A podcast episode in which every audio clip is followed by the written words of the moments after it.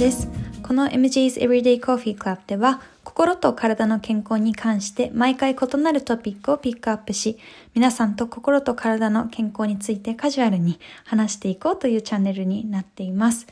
え、最近ですね、配信頻度が落ちてしまっていて、久しぶりのポッドキャストとなってしまいました。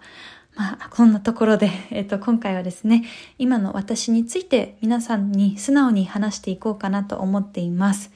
まあ、なんでそんなことをね、急にっていう感じではあるんですけれども、皆さんに今までのポッドキャストやインスタグラムのこうつぶやきで、まあ、何度もね、対人関係を円滑に進める、まあ、コツであったりとか、自分と向き合うことの重要性に関してお話をしてきました。まあ、とはいえですね、最近私はあのすごく怒りっぽくなってたりとか、相手のね、言動に関してなんかすごく細かい部分が気になってしまったり、まあ、なんかこう、いつもだったら、あの、そういうのはね、全然気にならないんですけど、なんかすごくそういうところが気になってしまって、なんか心が決してこう穏やかな状態とは、まあ、言えなかったんですよね。っていうのも、まあ実は自分自身って、まあこれも気づいたことではなくって、周囲に言われて初めて気づいたものでした。で、あの、それこそ相手にね、教えてもらった時は、まあ、それを言われたことに対してもまた、まあ、カッとなってしまって、まあ、それって多分自分の中で図星だったからこそ気に食わなかったんだろうなっていうのは思うんですけれども、まあ、そんな困難でですね、今回は皆さんと情報をま共有するのではなく、今回は自分の素直な気づきですね。私の気づきをこう共有することで、ありのままの私を皆さんに発信していければと思っています。もしですね、今、あの、私と同じ状況になっている方や、まあ、今のこうご自身をね、一度振り返りたいと考えている方には、今回のポッドキャストはぜひ聞いていただければと思っています。で、まあさっきも言ったように私自身ね、もともとまあ自分のことを比較的まあおおらかだったりとか、まあそんなあんまり怒りっぽくない人間だとまあ思ってます。で、何より、まあ、以前は自分の本当のね、感情だったり意見を相手に伝えることが、まあ、すごく苦手で、周りにまあ、合わせておくか、まあ、嫌だったとしても、まあ、ちょっとね、やっぱり揉めたりするのってめんどくさいので、まあ、ことを大きくするのをまあ避けるために、まあ、相手の意見をこう飲み込むかっていう、なんかこんな二択で今まで生きていたような気がしています。まあ、ただですね、前のポッドキャストでもお伝えしたように、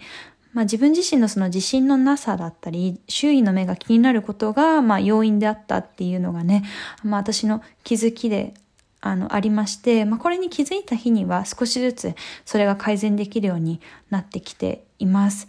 まあ、ただ思ってることをあの言えるようになったのはね、あのいいことではもちろんあるんですけれども、逆に相手の気持ちをこう、汲み取る、あの、まあ、部分、その汲み取る気持ちっていうのがこう少なくなってきていたのかななんて今回の件で気づくことができました。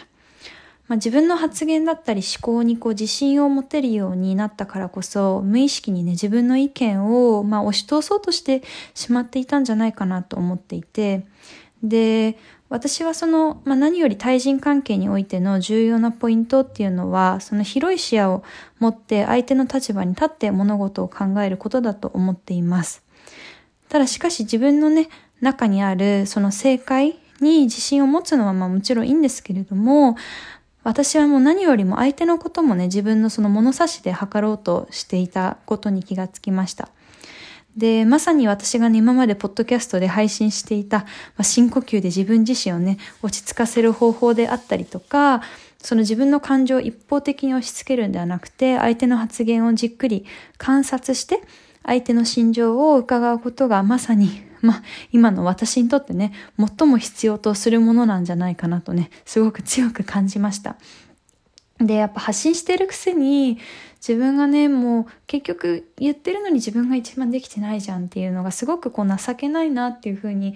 もう頭の中にね、出てきて、まあそんな気持ちになってはしまったんですけれども、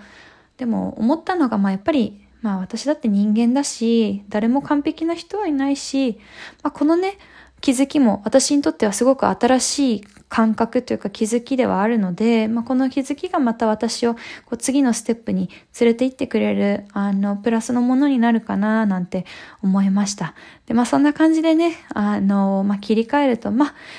また今日から頑張ろうかななんて、そんな気持ちになったっていう感じですね。まあとはいえですね、まあ、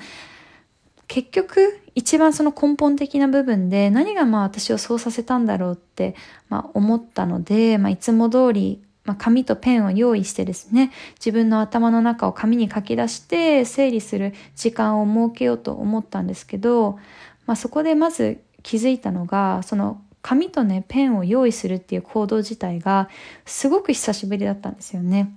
で、なぜかっていうと最近、まあ私自身がその仕事が忙しいってことを理由に、まあ今までずっとしてた読書だったりとか、まあ一週間の振り返りっていう時間を、まあ、全然取ることをね、あの、していませんでした。で、一見たかが読書だったり、まあ、たかがジャーナリングには過ぎないのかもしれないんですけど、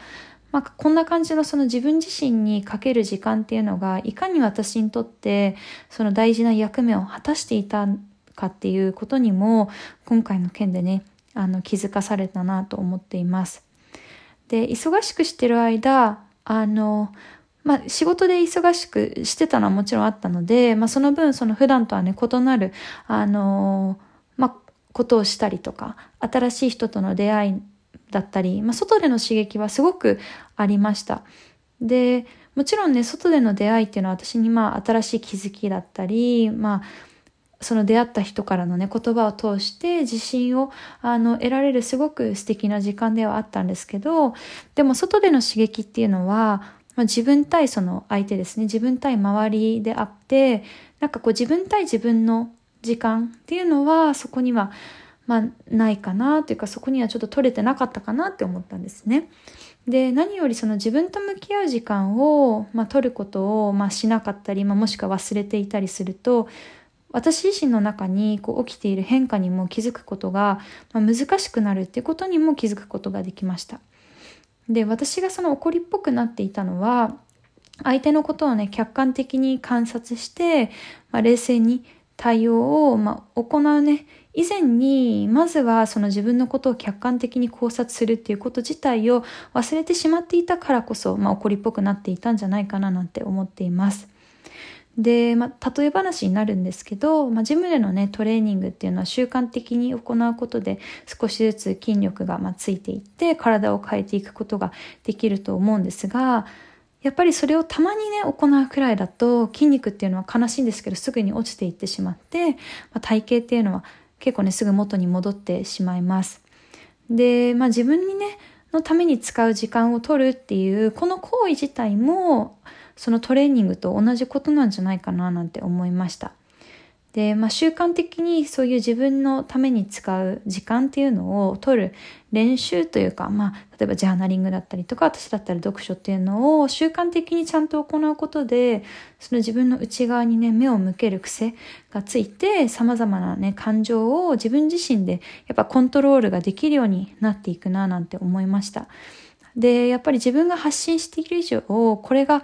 できているっていうのを思ってたので、多分その分、なんだろうな、できてるっていう自信があった頃、あったからこそ、こう時間をね、取らなくても、まあ、なんだろうな、その場を乗り過ごせるかななんて思ってたんですけど、それこそ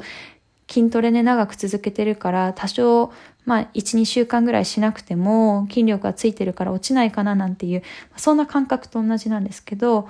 意外とそうでもなかったんだなっていうことにも気づきました。で、今まで本当に私怒りっぽくなるっていう経験とか相手を困らせるっていう経験がすごい平和主義だあのな私だったので、まあ、そういう経験が全くなかった私にとってこれは本当にね新しい気づきを与えてくれたなと思っています。